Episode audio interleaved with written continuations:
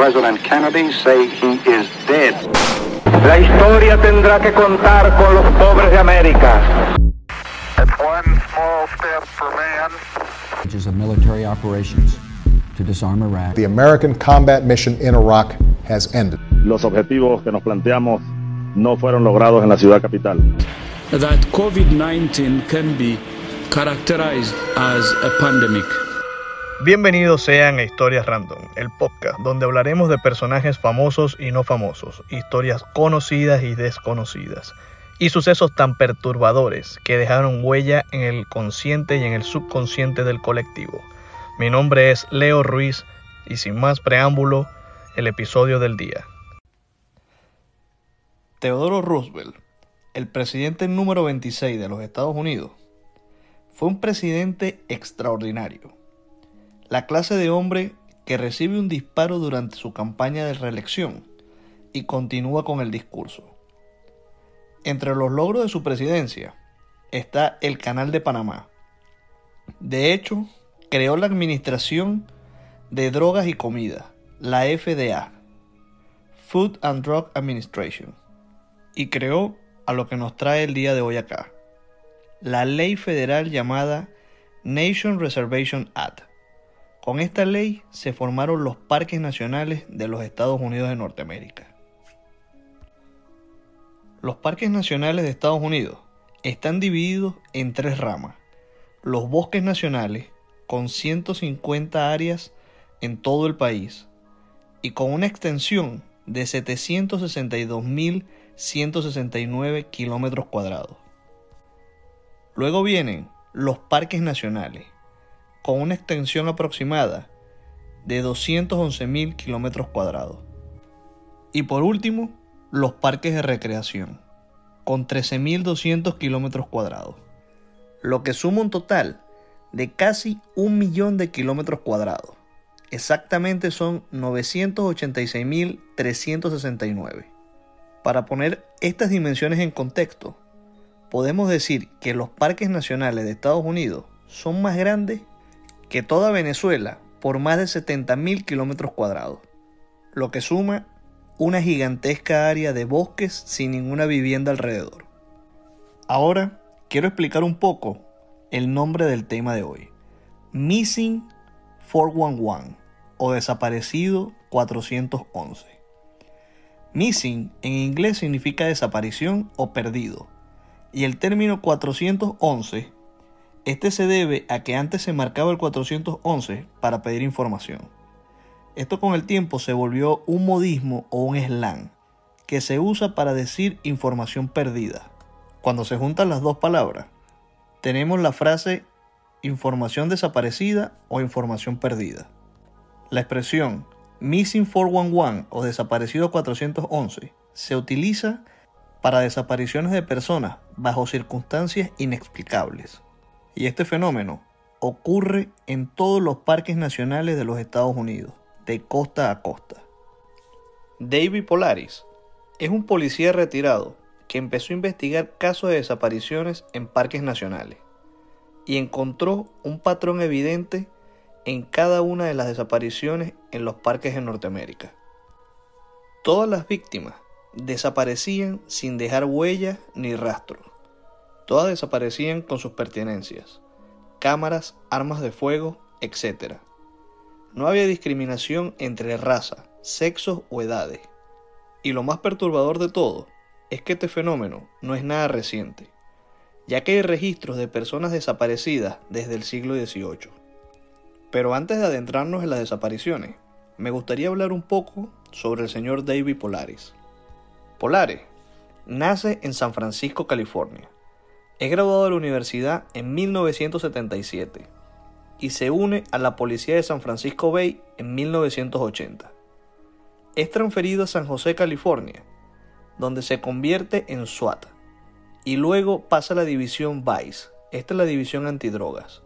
Allí trabajó por 20 años. Luego de retirarse de la policía, trabajó para una empresa privada como evaluador de riesgos.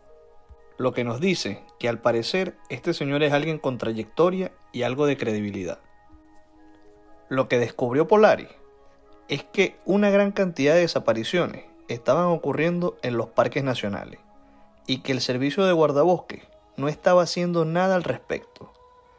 Pese a que muchas desapariciones se deben a errores humanos, ataques de animales o cualquier otro tipo de circunstancia, existe una categoría que no se puede explicar fácilmente. De hecho, no tiene ningún tipo de explicación. Lo primero que hizo Polaris fue viajar hasta el Parque Nacional Yosemite.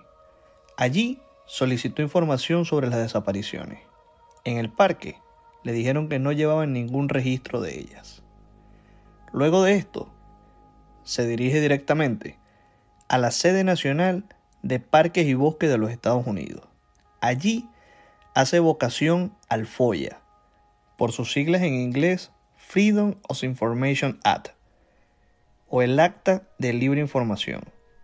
Para que tengan una idea de esto, en Estados Unidos cualquier ciudadano puede solicitarle al gobierno información sobre lo que sea, y el gobierno está en la obligación de dársela. Así que solicitó información sobre todas las desapariciones ocurridas en los parques nacionales de Estados Unidos. La respuesta que obtuvo fue totalmente ilógica. Le dijeron que no llevaba ningún registro de las desapariciones, nombres, fechas o cualquier dato de relevancia, y que si tanto le urgía esta información, debía pagar para contratar nuevo personal que se encargara solo de esto. Al recibir esta negativa, todo empieza a tornarse como un poco oscuro. De hecho, le da un aire a conspiración. Es totalmente ilógico que con más de 183 ubicaciones, 23.000 empleados, una rama del gobierno federal no tenga ningún tipo de registro o documentación sobre lo sucedido. Debido a la negativa y las trabas para entregar la información, David Polares amenaza al sistema de parques nacionales con exponer esta información al público. Luego de muchos trabas y mucho tiempo, los registros fueron obtenidos en 2016 y la cantidad de desapariciones alarmaría a cualquiera. 1.600 desapariciones totalmente inusuales. Luego de recibir la información, comenzó a descartar todas las que tenían una posible y fácil explicación se concentró en las que no podía explicar. Para esta, hizo una serie de requisitos que llamó puntos de perfil. Algunos de estos puntos los voy a leer a continuación. El número 1. Las víctimas nunca son encontradas. Como número 2. Las víctimas son encontradas muertas en extrañas posiciones, a veces desnudos y con la ropa doblada a un lado de ellos. 3 aparecen en lugares donde los equipos de búsqueda ya habían revisado por varias veces. 4. Si son encontrados con vida, no tienen memoria de haber desaparecido en ningún momento. 5. Cuando los cuerpos son encontrados muertos, se torna difícil determinar la causa de la muerte. 6. Los perros a huesos no pueden rastrearlo. 7. Las desapariciones siempre son en horas de la tarde. 8. Luego de la desaparición, aparecen tormentas o lluvias repentinas que nunca fueron pronosticadas. Ahora, teniendo un poco de información y contexto sobre el tema, quisiera hablar sobre algunas desapariciones. El 23 de julio de 2015, un estudiante universitario llamado Joseph Lloyd Keller, de 19 años, estaba con dos de sus amigos vacacionando por la costa oeste.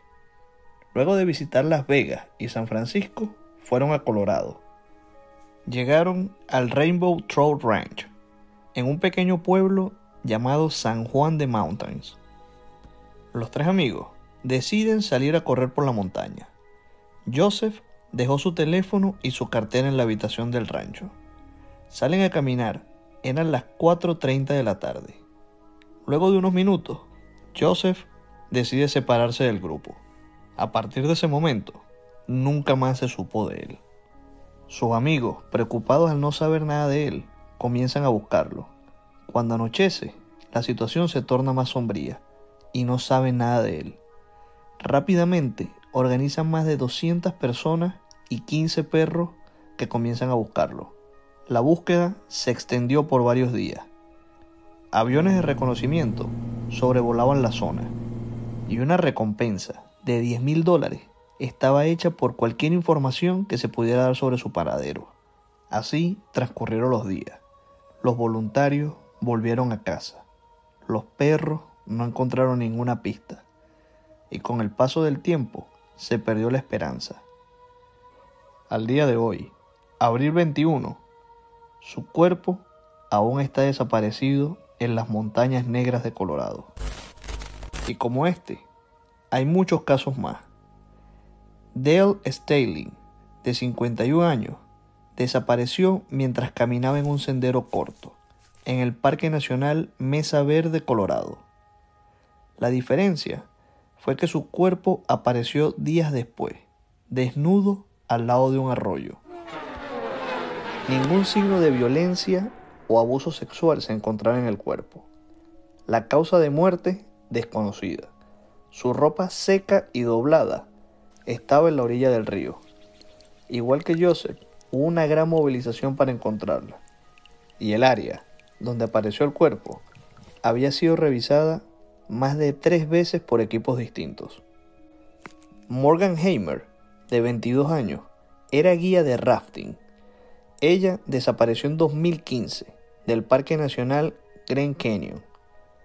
Luego de instalar el campamento donde pasaría la noche, decide caminar un rato por un sendero. Nunca más fue vista. Chris Flower, oriunda de Ohio, desapareció mientras caminaba en el Pacific Crest Trail. Y por lo menos se conocen de dos desapariciones más en lo que va de año. Estas ocurrieron en Upper Peninsula, en el estado de Michigan. En 1952, un niño de dos años desaparece del patio de su granja, en Oregon. Casi 24 horas después, es encontrado más de 13 kilómetros de distancia, en temperaturas bajo cero y totalmente nevando. El niño estaba vivo y consciente, pero no tenía idea de cómo llegó allí. Stanley Village, de 54 años, desaparece el 7 de noviembre del 2017. Estaba en el Parque Nacional Barrel Spike, en Nuevo México. Andaba de cacería con su amigo Mel. Mientras manejaban, ven un venado que aparece. Stanley se baja detrás del venado. Mel frena el carro, toma el rifle y en ese preciso instante comienza a llover. Una neblina le quita la visibilidad por completo y pierde de vista a Stanley. Cuando trata de ubicar a su amigo, este no respondía. Mel inmediatamente llama a los guardabosques. Durante siete días, equipos de personas, perros rastreadores, aviones y helicópteros buscan a Stanley. Pero a pesar de esta gran búsqueda, no tuvo fruto. Nada se pudo ubicar de él. Cinco meses después, un policía y su hijo, que iban a pescar, encuentran el cuerpo de Stanley. Presentaba fracturas en las costillas y el cráneo. Lo más sorprendente de esto es que la causa de muerte fue ahogamiento, pero el cuerpo de agua más cercano estaba a 14 kilómetros de distancia. Los nativos americanos conocen este fenómeno y cuentan que es algo que siempre ha existido. De hecho, mucho antes que el hombre pisara la tierra. Ellos saben que existe, pero no saben qué es. En 2018, un bombero de Canadá va a esquiar con sus amigos. Justo antes de subir a la montaña, dice que va al carro por su celular y este desaparece por siete días. Luego es encontrado en Sacramento, California, casi a 5.000 kilómetros de distancia. Estaba vivo y con su traje de esquiar. Aún cargaba su casco y no tenía memoria de cómo había llegado allí.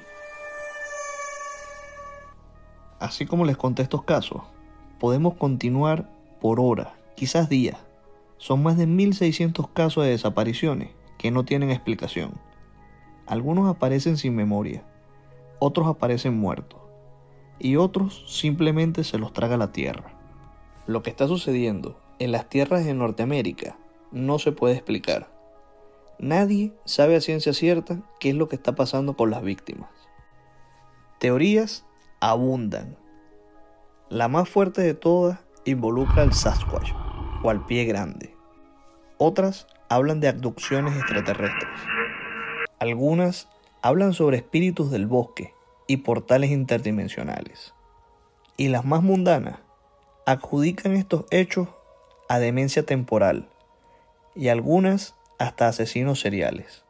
Lo que no podemos olvidar es que estos lugares de desapariciones son sitios bastante temidos y a veces de respeto por las tribus ancestrales que habitaban allí. Ellos saben que en estos sitios ocurren fenómenos inexplicables.